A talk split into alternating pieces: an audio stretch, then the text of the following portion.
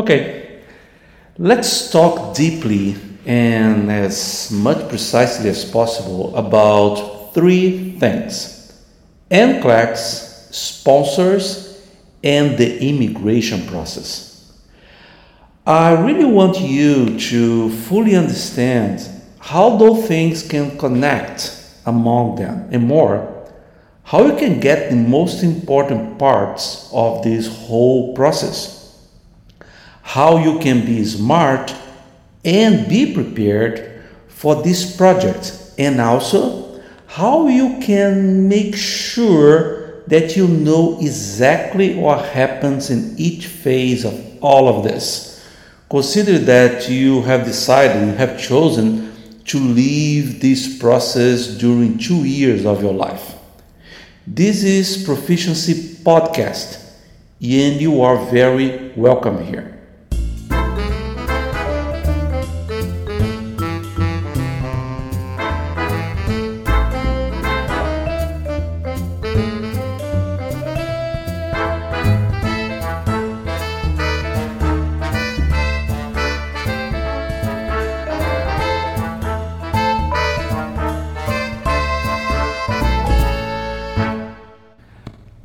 Thing I want to talk to you is about NCLEX. However, to discuss NCLEX, you need to understand the whole process and the fact that it starts with your, let me put this way, with your desire to work in America. Then, I dare to say that the most important thing you need to know right away is do you really want to work in America? Do you really want to leave your friends, your family, your job, your lifestyle, your city, things that you actually know, and engage in a different and obscure lifestyle that you don't know too much about? Consider that this is a very important question because that is basically the difference between dreaming on US and actually living in US. If you said yes to the questions I've just made, the next step is well understanding that you need to have an equivalence of your nursing degree through a company. This company uh, is the one that can formally state that your credentials as a Brazilian nurse actually can be used in America. It means that you need to submit lots, lots, and lots of papers and translations to certain entities. And those entities are the ones that are going to state that your Brazilian degree can actually be used in America or not. Choosing the right entity is important because some people believe that only CGFNS does that. However, this is not true we actually have different institutions that uh, provide the same job.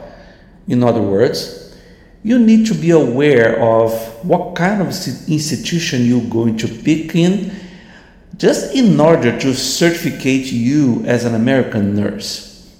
Once you have your paperwork being submitted, the next step is well to decide if you're going to focus on the English exam or if you're going to focus on the nursing exam. I say that because actually you can choose. Some people don't know that, but you can choose between taking the, the English exam first or taking the nursing exam first. I, my opinion, that's personal.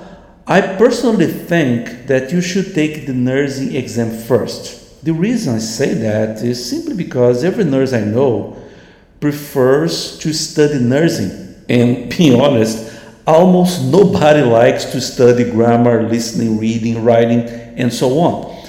In other words, studying nursing in English may give you a better soil for you to prepare yourself to the nursing exam and also give you some good foundation for your future English exam. That's why I always advise everybody to pick the right board of nursing that can give you the chance to choose the nursing exam before the English exam. That said, let's go straight to NCLEX, which is our main subject of this portion of this podcast. Uh, let's take a quick break and I'll be back discussing NCLEX with you. We'll be right back.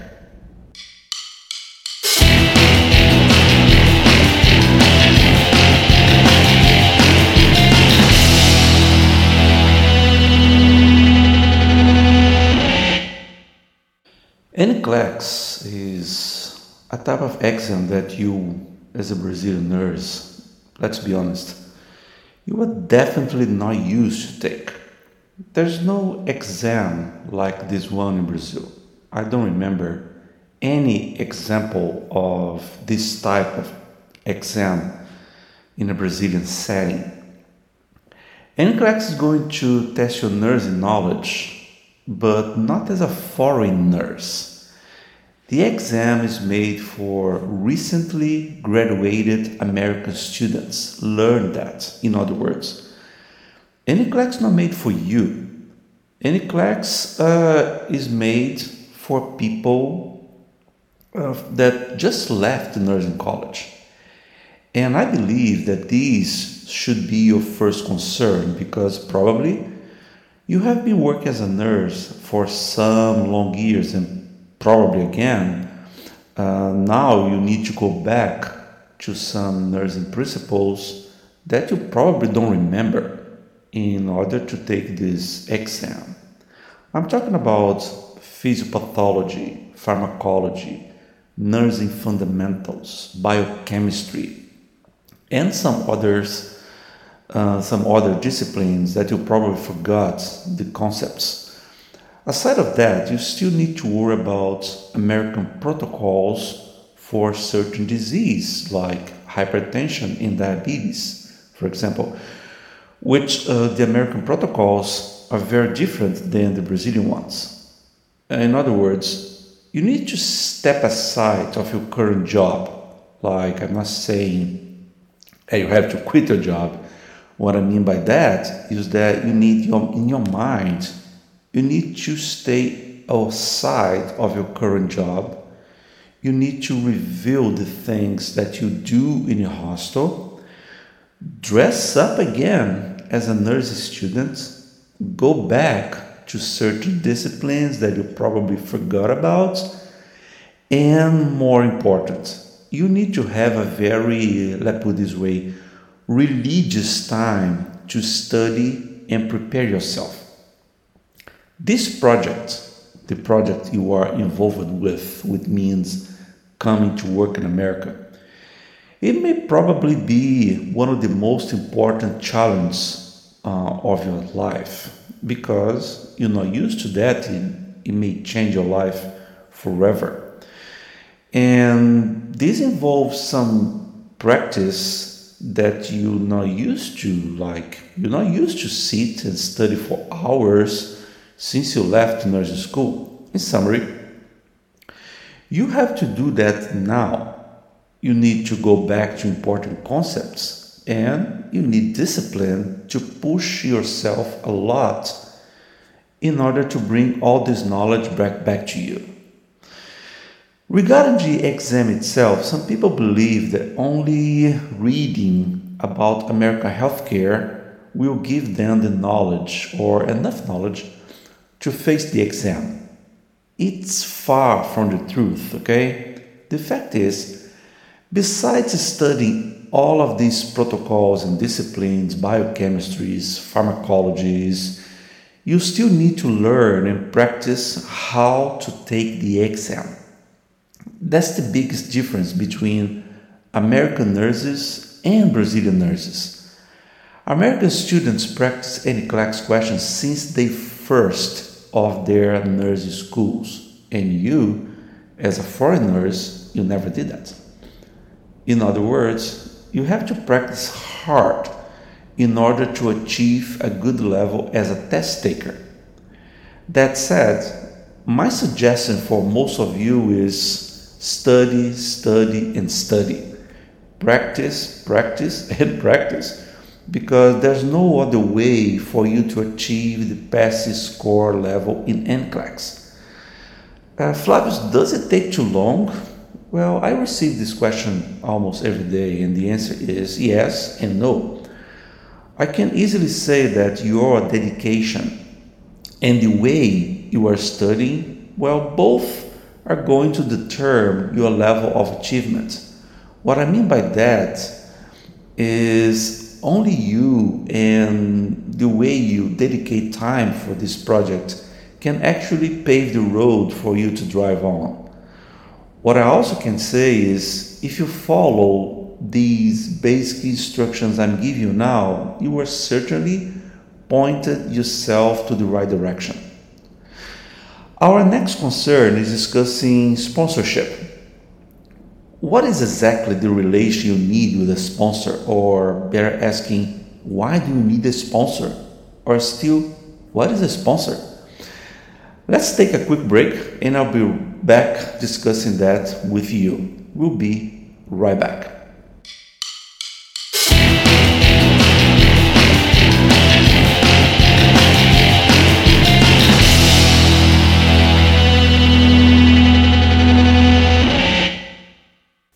Sponsor is basically a company that is looking for nurses overseas, and this company is the one that is going to hire you as a nurse and will then offer you work to American hospitals, clinics, and other healthcare facilities.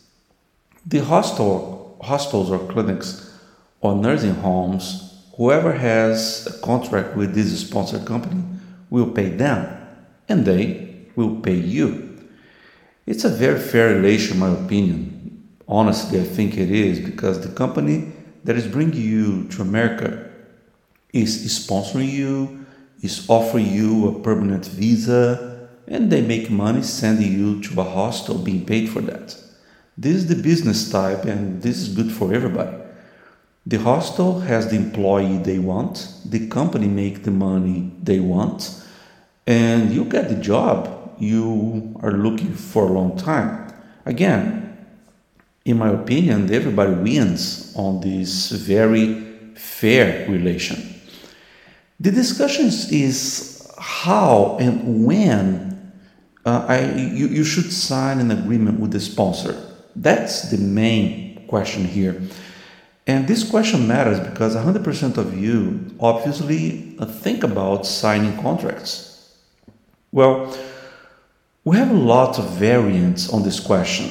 It depends on, in my opinion, how big is the sponsor it depends on your current level in the process. It depends on the type of agreement and what is being offered to you. And it depends on how long you plan to spend on this, this process. In other words, I would say that in a fair agreement, everything has to be very well explained in the terms of written words in this contract. And you and the sponsor you have to be committed to those terms to the very end. What I mean by that is if you have a legal, fair, and acceptable terms, uh, those associated with a good company, I believe that's okay for you to sign an agreement as soon as possible. The problem is that some companies don't open all the terms of the agreement, agreement on the first place.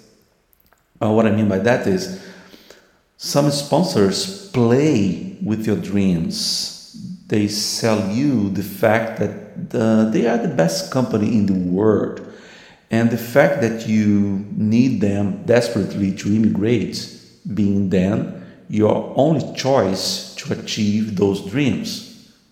Then, uh, believing on this dreaming problem, or better saying, dreaming situation, you come up and sign an agreement which doesn't bring all the terms of your work.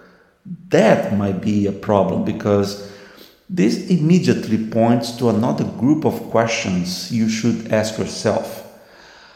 Are you able to read, understand, and agree with all the terms of this type of contract? Are you that good in English and in American working rights that you can right now at the level you are completely understand what is implicit in an agreement term? Most of you are right now still struggling to learn verbs and to learn prepositions and you feel confident to sign a three years contract made by American lawyers? Are you that good? Or you were thinking as a dreamer? I know those questions are not comfortable at all. I understand you. But think about them for a little bit. We'll be right back.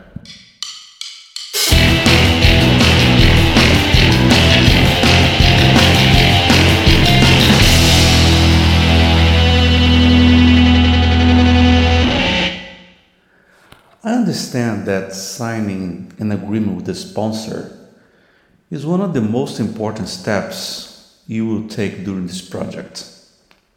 You and your family will basically depend on the terms of that contract for at least some years. And you need to be prepared to live under those terms. I'm talking about two or three years that you are going to live under those terms. This agreement that you are about to sign with the sponsor, it needs to have clear clauses about salary, hours of work, beginning and ending terms, what kind of benefits, uh, do they offer insurance plans, what type of work are you going to develop, penalties, if the contract has clauses for automatic renewal or not, and everything else related to a regular contract. Also, this contract needs to establish immediately, immediately what kind of visa this sponsor is going to offer you. You're not looking for a temporary visa to work in America. Just think, you're actually working hard not to be a temporary immigrant but a permanent one. We, we are then talking about the permanent resident visa or green card. You can do whatever you want, okay? Uh, that's only a podcast that, where I express my opinion. You're free to do whatever you want, but I advocate that if the sponsor is not willing to offer you a green card, I think you should question the agreement you're about to sign. And because some people don't pay attention to those terms and, and the terms of certain written agreements, lots of nurses may see themselves in trouble in the future for simply not paying attention to that. And some questions you, you all you always should ask, like, did you study like crazy um, did you change your life in Brazil? You moved to America and now you have to go back because you have a temporary working visa. This visa is expiring and the company doesn't want to renew it. What did you do to your life? Those questions you should ask. My main concern is the fact that I believe that most of you are not prepared to analyze written agreements in English? Well, the reason number one is the fact that the majority of you are so excited about the possibility to work in America, you don't think too much. And reason number two, that you are very busy studying for NCLEX and studying for English to fully and deeply understand those terms. Um, do I mean that the companies are going to prepare some contracts to let you down? Not really. Most of the companies I know, they are very serious about that. However, a contract is always a contract. And I understand that you need to have fully understanding about what you're going to sign in order to have a good life after signing this term. Mainly because once you sign it, you will not be able to sign a second agreement with another company without paying a penalty. That said, just make sure that the company you are choosing as a sponsor is a safe and a very structured company. that they are really going to accomplish what they are offering you and you're not going to waste your time and other good offer that you may receive because you skip it an important point and signed a contract in a, let put this way, a precipitated movement. Then the other suggestion I can give you is if you don't feel comfortable signing um, a term in English, just get a lawyer. Okay, just hire an attorney and they can read this contract for you, can explain you the terms, can actually tell you what's about to happen to make you feel comfortable about signing this term or not.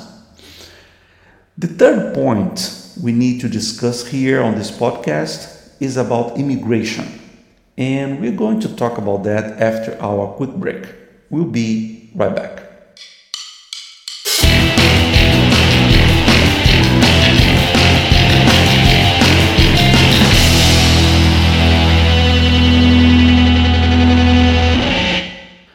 Immigration is the third part of your concerns, and I guarantee you that is the part that if you have chosen the right path, you're not going to have any headache on that. By choosing the right path, I mean that you, you have, first of all, to pick the right sponsor. As I said above, choosing the right sponsor is like absolutely necessary. Secondly, this right sponsor needs to choose the right immigration attorney law office to manage your process. In other words, you need to make sure that the lawyers that are actually driving your immigration process, they are lawyers that know what they are doing. If you don't want to spend time, you don't want to waste your time sending documentation, and following some orientation, and your immigration process is taking forever because the attorneys are lost in the process. What I suggest is that when you discuss your agreement term with the employer, or with the sponsor, you also should discuss with them which law firm is going to conduct the immigration process. Questions like Are they good on that? Do they have experience on that? Are they immigration attorneys prepared for this job? Those are questions you, you could ask. It doesn't hurt you asking um, those questions. This decision is super important because some people have lots of uh, problems with a law office that does not have enough experience on moving on an immigration process for Brazilian nurses, and because of that, a simple process may take forever, causing trouble through your life. The other point is you should check um, the fact that some steps also depend on you. Providing to the law firm everything they need to know and have in hands to run your process is mandatory. They are going to ask you for several documentation and you need to send everything to them as quick as possible. A delay on your side on providing documentation is going to certainly cause a delay to your immigration process as well. In other words, be proactive, be positive, stay on top of everything and I guarantee you that with a good law firm, a good sponsor, and you being proactive, your immigration is not going to take long and you finally accomplish your project and live the life you were expecting sooner than you believe. Well, wrapping up this podcast, I would say uh, number one, prepare for exams. Number two, Analyze the different job offers as a professional, not as a dreamer. And number three, be proactive when the attorney company requires documentation from you. Those terms will make your immigration faster than ever. Well, thanks for listening to this podcast. I hope you enjoy it, and I'm here to answer any questions you may need. Thank you so much. See you next time.